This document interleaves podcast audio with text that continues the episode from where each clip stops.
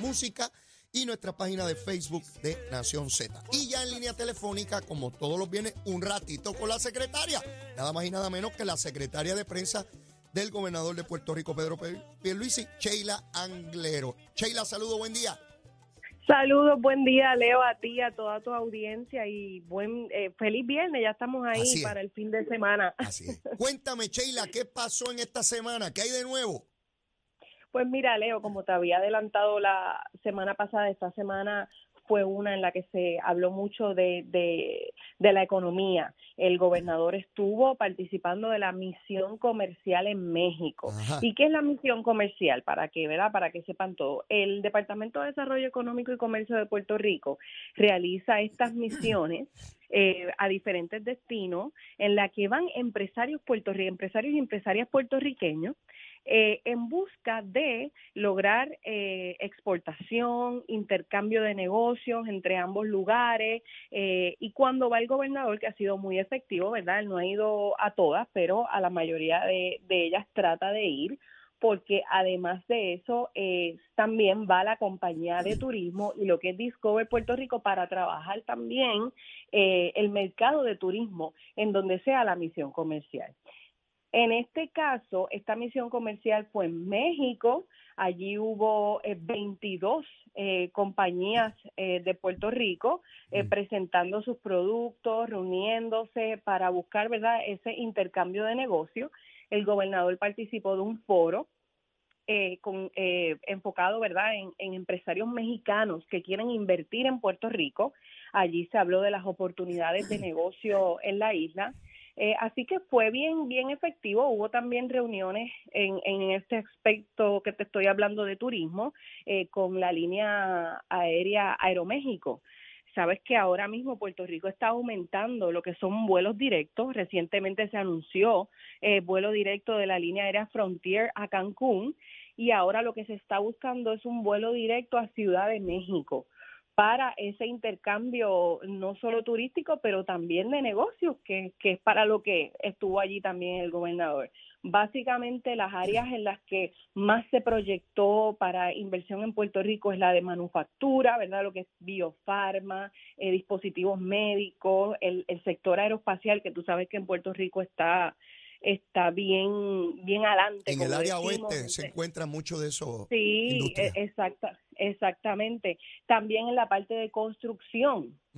Sabes que en Puerto Rico tiene presencia la compañía Cemex, que es una compañía mexicana. Eh, así que en la parte también de construcción se habló mucho de ese intercambio de negocios eh, para entre Puerto Rico y México, la agroindustria y pues como te había mencionado, lo que es el turismo también. Así que allí hubo dos días bien intensos de reuniones, de como te hablé de foros, de muchas entrevistas, hizo una conferencia de prensa con los medios mexicanos y muchas entrevistas eh, también con diversos medios para hablar de las oportunidades en Puerto Rico de negocio y de cómo también atraer ese turismo mexicano acá a la isla. El, gobernador estuvo, Sheila, del pasado lunes ayer jueves en, México, ¿no? Ese fue el periodo en el cual estuvo allá. Correcto, pero sabes que precisamente como no tenemos ese vuelo directo a Ciudad México, pues hay dos días que uno básicamente los pierde viajando, así que intensos, tuvimos, estuvimos allá dos días eh, de reuniones de principio a fin y, y procurando ¿no? que, que se dé esas reuniones, ese, esos resultados bien importantes. Esta, esta misiones comerciales que tú me señalas que, se dan a menudo a distintas partes del mundo promocionando a Puerto Rico, se llevan empresarios puertorriqueños a esas jurisdicciones para que vean oportunidades de negocio y de igual manera se invita o se promociona a, comerciantes y empresarios de esa jurisdicción a que vengan a Puerto Rico. El, camino es en dos vías. Los que van hacia allá a, a hacer negocios allá y, que, y que son personas que viven aquí, que atraen ese capital a Puerto Rico y los que están en esos lugares que a su vez vienen a hacer negocios acá. O sea, que, es en dos direcciones. En dos direcciones se coordinan las reuniones precisamente así, o sea, se parea, ¿no? Eh, cómo, cómo un empresario mexicano y un empresario puertorriqueño pueden apoyarse mutuamente para ese intercambio, como tú dices, esas dos vías y que pues se traiga negocios a Puerto Rico y a la misma vez ese puertorriqueño pueda expandir sus negocios allá en, en el verdad en el lugar en el que en el que vayamos en este caso fue México esos empresarios mexicanos que tuvieron la oportunidad de compartir con esta misión comercial. ¿Cómo ven la jurisdicción de Puerto Rico, donde está pues es parte de los Estados Unidos, está la moneda de los Estados Unidos? Eh, ¿Cómo ven los incentivos, los mecanismos de ley eh, que hay en Puerto Rico para posibilitar ese intercambio comercial? ¿Lo, vieron positivo? Pues sí, es muy positivo porque lo que muchos expresaron es que es es esa puerta, ¿no? Precisamente Puerto Rico es una economía regional de Estados Unidos, así lo así lo proyectó el gobernador eh, y así y así lo vieron también los empresarios mexicanos. Es esa puerta para entrar a Estados Unidos que además de eso se habla español. Así que se les hace mucho más fácil comenzar por Puerto Rico. Aquí ya hay presencia de, de empresas eh, mexicanas, como ya te mencioné, Cemex, está también Aerostar, está Neol Pharma, que el gobernador tuvo la oportunidad de visitar allí las oficinas en, en México y estar con su presidente para hablar también sobre expansión en Puerto Rico.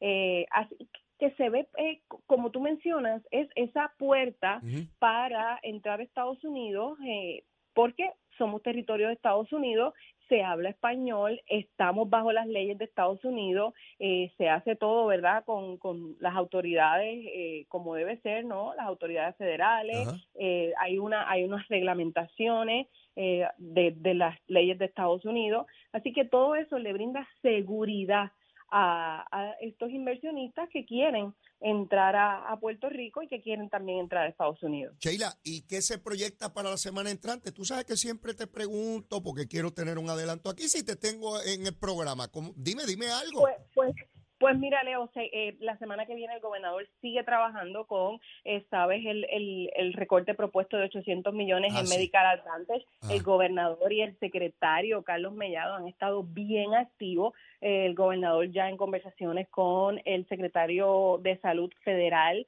Xavier Becerra, mediante carta y conversaciones, Mellado estuvo en la capital federal trabajando con esto. También sabes que se anunció el nuevo director de PRAFA, eh, Luis Dávila Pena, ah, un joven muy talentoso, con mucho, con muchos contactos en la capital federal, así que para seguir adelantando todas estas causas de Puerto Rico. Pero antes de eh, eh, decirte, Leo, lo que, espérate, que antes de decirte lo que viene la semana que viene, rapidito, hoy el gobernador tiene anuncio para la industria lechera, así que sí, tenemos un anuncio ahorita, como eso de las 10 de la mañana, ayudando a la industria lechera, Índula, que específicamente, así que Ahorita van a tener más detalles sobre eso.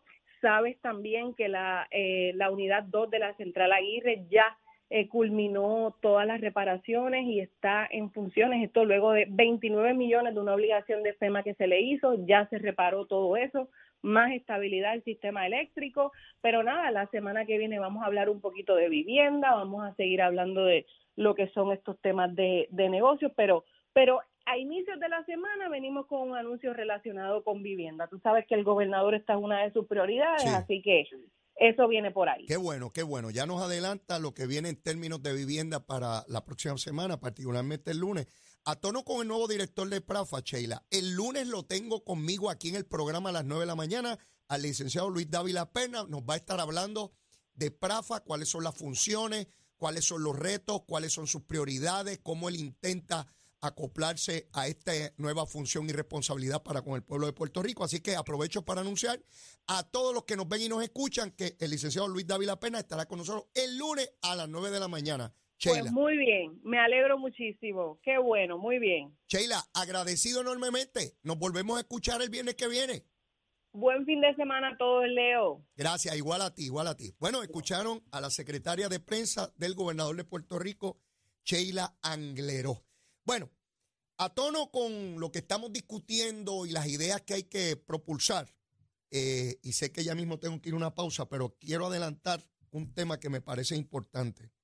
Un grupo de empresarios puertorriqueños eh, ha decidido crear un super PAC Un PAC de estos que se forman por ahí, ¿verdad? Donde se llevan fondos para adelantar una causa. Eso está debidamente registrado y garantizado por la Constitución de los Estados Unidos y los tribunales. Totalmente legal. No hay ningún problema con eso. Este grupo de empresarios, dirigido por Manuel Reyes, el presidente de MIDA, se van a insertar en la campaña política del 2024. Y ustedes dirán, ¿y a qué partido van a favorecer? Ellos no están hablando de partido, ellos van a promover unas ideas y van a promover que esas ideas las tengan los distintos candidatos de los distintos partidos políticos. Ya era hora de que los empresarios puertorriqueños entendieran que hay mucho en juego en cada elección Aquí hay unos sectores de opinión pública que criminalizan la actividad privada, que criminalizan el empresarismo, que criminalizan a los comerciantes a los empresarios como si fueran ladrones y pillos. Y son esos empresarios los que generan capital y riqueza. El gobierno no genera dinero. El gobierno le quita el dinero a través de contribuciones a la sociedad para poderlo revertir en servicios a la comunidad. Yo cuando venga Ana Quintero vamos a evaluar esto con más detalle, porque ya era hora. Aquí hay uniones obreras que le pagan las campañas, particularmente a Victoria Ciudadana, para estar diciendo que los empresarios, que los comerciantes, que la gente que pone en riesgo su capital son unos bandidos todos. Y nosotros tenemos que revertir ese tipo de discurso. Claro está, el PAC en su día evaluaremos la campaña que hacen y estarán sujetas a crítica como todos los demás. Pero era hora de que los comerciantes y los empresarios entendieran que no pueden estar en la esquina esperando a que unos individuos aquí que los mancillan, que los denigran y que los condenan, se permita eso en nuestra sociedad. No, no, no, no. Tiene que haber una campaña efectiva en contra de eso, de la libertad, de la propiedad privada, el intercambio de bienes, eh, eh, el consumo, eh, la, la creación de riqueza. Y yo voy a estar bien atento a ese tema porque llevo muchos años diciendo y señalando cómo se criminaliza la actividad privada en Puerto Rico. Aquí hay unos pájaros en la legislatura que tan pronto uno habla de privatización, parece que le hablara de, de, corrupción. Y eso no es así. Pero claro, Ana Quintero va a estar ahorita aquí.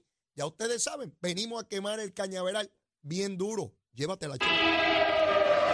Buenos días, Puerto Rico. Soy Emanuel Pacheco Rivera con información sobre el tránsito. A esta hora de la mañana continúa el tapón en la mayoría de las vías principales del área metro, como es el caso de la autopista José Diego, que se mantiene congestionada entre Vega Alta y Dorado y desde Toa Baja hasta el área de Atorney en la salida hacia el Expreso Las Américas. Igualmente la carretera número 12 en el cruce de la Virgencita y en Candelaria en Toa Baja y más adelante entre Santa Rosa y Caparra. La PR5, la 164 y la 167 desde Naranjito, así como algunos tramos de la PR5, la 167 y la 199 en Bayamón. Además la PR5, 164 y 167 en Naranjito.